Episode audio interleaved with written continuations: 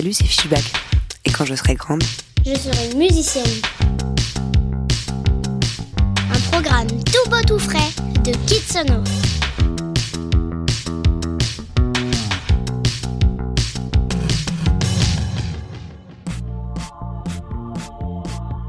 Je suis née à Dieppe en Normandie. Mes parents, ils n'étaient pas musiciens, mais ils écoutaient de la musique. Mes parents, ils dansaient beaucoup. Ils dansaient le rock and roll tous les deux. Ma maman, elle faisait toujours le spectacle dans la cuisine. Quand elle faisait à manger ou quand elle faisait le ménage, elle chantait toujours des chansons. Des chansons qu'elle chantait aussi aux personnes âgées dont elle s'occupait, parce que c'est son métier. Ma mère, elle écoutait Texas, et mon papa, il écoutait Queen. C'est les deux disques dont je me souviens. Il n'y avait pas beaucoup à la maison. Mes parents, ils m'ont fait écouter de la musique pour enfants. Et à l'époque, c'était Henri Dess, le chanteur pour enfants. Alors j'ai vu mon premier concert à 6 ans, d'Henri Dess. Et je crois que j'avais vraiment fait comprendre à ma mère que j'aimais beaucoup ça, les concerts, la foule, le son très fort, les lumières, la chaleur. Quand j'étais petite, j'aimais bien euh, tout ce qui est compliqué. Alors évidemment, euh, j'ai demandé à ma mère si je pouvais commencer le violon. J'en ai fait trois mois. Mes parents n'avaient pas beaucoup de sous et pour eux, acheter un violon, c'était quelque chose. Alors le jour où j'ai dit à ma mère que je voulais arrêter le violon parce que c'était trop compliqué, elle était vraiment en colère contre moi. Et puis elle allait rendre le violon. Et je me suis dit que jamais plus je lui demanderais des choses aussi ambitieuses. Quand j'étais petite à l'école, tout était simple et compliqué à la fois. C'était quand même passionnant. Des fois, il y a des profs, ils voient cette petite lueur en toi et ils vont la chercher. Ils te provoquent. Alors tu le détestes le prof et puis au final, avec leur recul, tu te rends compte qu'il était génial.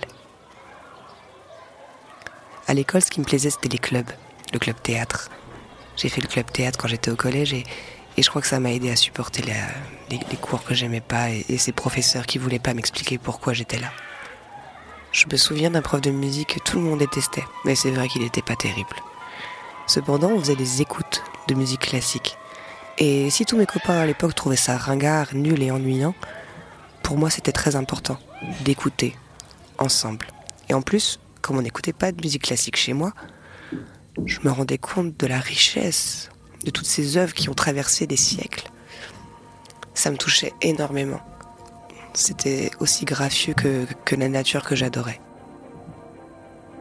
Quand on est au collège, on se cherche euh, des semblables. Et donc, il y avait deux groupes ceux qui écoutaient du rap, qui étaient à la mode, qui portaient des baskets Nike, et ceux qui voulaient écouter du rock, qui écoutaient des groupes on n'était même pas encore nés quand ils ont fait cette musique. Et on était fiers d'être les rockers. Alors on s'habillait en noir, on portait des t-shirts de Nirvana alors qu'on connaissait un seul morceau. On portait pas des Nike mais des Doc Martens ou des Converse. Et puis euh, fallait bien qu'elles soient un petit peu déchirées les Converse. C'est un truc. J'écoutais des groupes euh, dont je suis pas très fière aujourd'hui. Quoique, je les réécouterai avec tendresse. Muse, Linkin Park, Dear Spring, Sum 41. Ça allait de pair aussi avec les jeux vidéo, les jeux vidéo de skateboard. Voilà, si t'aimais le rock, euh, tu jouais à Tony Hawk. Quand mes parents sont séparés, quand j'avais 14 ans, mon papa euh, s'est acheté une guitare, mais au final il n'en jouait jamais. Parce qu'il travaillait beaucoup surtout. Et donc j'ai pris cette guitare et je jouais deux trois petites notes. Je gratouillais. Et puis, euh, j'ai fait une année de lycée où, pareil, j'étais pas celle qui a plein de potes, j'étais pas très populaire. Et lors d'un voyage au ski, avec ce lycée, il y avait une guitare dans le chalet où on logeait. Et moi qui n'avais pas d'amis, j'ai pris cette guitare et j'ai joué quelques petits accords. Je me rappelle, on était assis dans le couloir. Et j'ai joué et les gens se sont rassemblés autour de moi. Et c'était super parce que même si je faisais deux petites mélodies et qu'on jouait Wonderwall de Oasis, le fameux morceau que tout le monde joue, et ben je m'étais fait des copains, au moins pour le, pour le séjour au ski. Et j'en étais heureuse. Évidemment, ce séjour, ça m'a beaucoup marqué. Et j'ai arrêté l'école ensuite parce que tout le reste était trop compliqué. Mais effectivement, cette guitare est restée dans un coin et je continuais à chanter. Et puis en plus, après 15 ans, je commençais à avoir l'âge d'aller voir des concerts. J'ai quitté la Normandie pour les Ardennes, une autre région de France dans le nord. Et là-bas, il y avait une vraie culture du rock. Je prenais des trains où j'étais emmenée par des amis plus grands qui avaient le permis. Et on allait voir les concerts. Et donc, euh, tous ces groupes-là, euh, j'ai pas eu peur. Je suis allée leur parler à la fin du concert. Alors une fois, il y en a un, un des musiciens, un, gros rocker en plus, hein, c'était euh, quelqu'un de très respecté dans la région des Ardennes, qui m'a dit, moi, j'adore faire de la musique avec des gens qui n'en ont jamais fait. J'ai trouvé ça étonnant. Je me suis dit, c'est risqué enfin. Il me dit oui, et justement, c'est ça qui est bien. Le jour où on a fait ce premier concert, j'avais tellement peur. J'avais tellement peur que je me suis dit, soit je regarde mes pompes, soit je regarde dans les yeux tout le monde. Et c'était ma façon de vaincre ma timidité. Et je sais que pendant ce concert, j'ai su que j'adorais ça. Et même si j'étais en colère sur scène, les gens me souriaient. Les gens, des fois, avaient peur de mon regard. Alors baissaient les yeux à leur tour et puis, et puis recherchaient mon regard à nouveau. Et j'ai l'impression qu'ils prenaient autant de plaisir que moi. Alors bien sûr, euh, quand on arrête l'école aussitôt, euh, les perspectives d'avenir, euh, elles sont pas dingues. T'as pas de diplôme, tes parents ont pas de contact, parce que mon papa, il est routier et ma maman, elle est aide-soignante. Et ils connaissaient pas grand monde. Alors, j'ai été vendeuse de chaussures, j'ai travaillé à l'usine, au McDonald's. Et puis un jour, j'ai vu une annonce pour être photographe.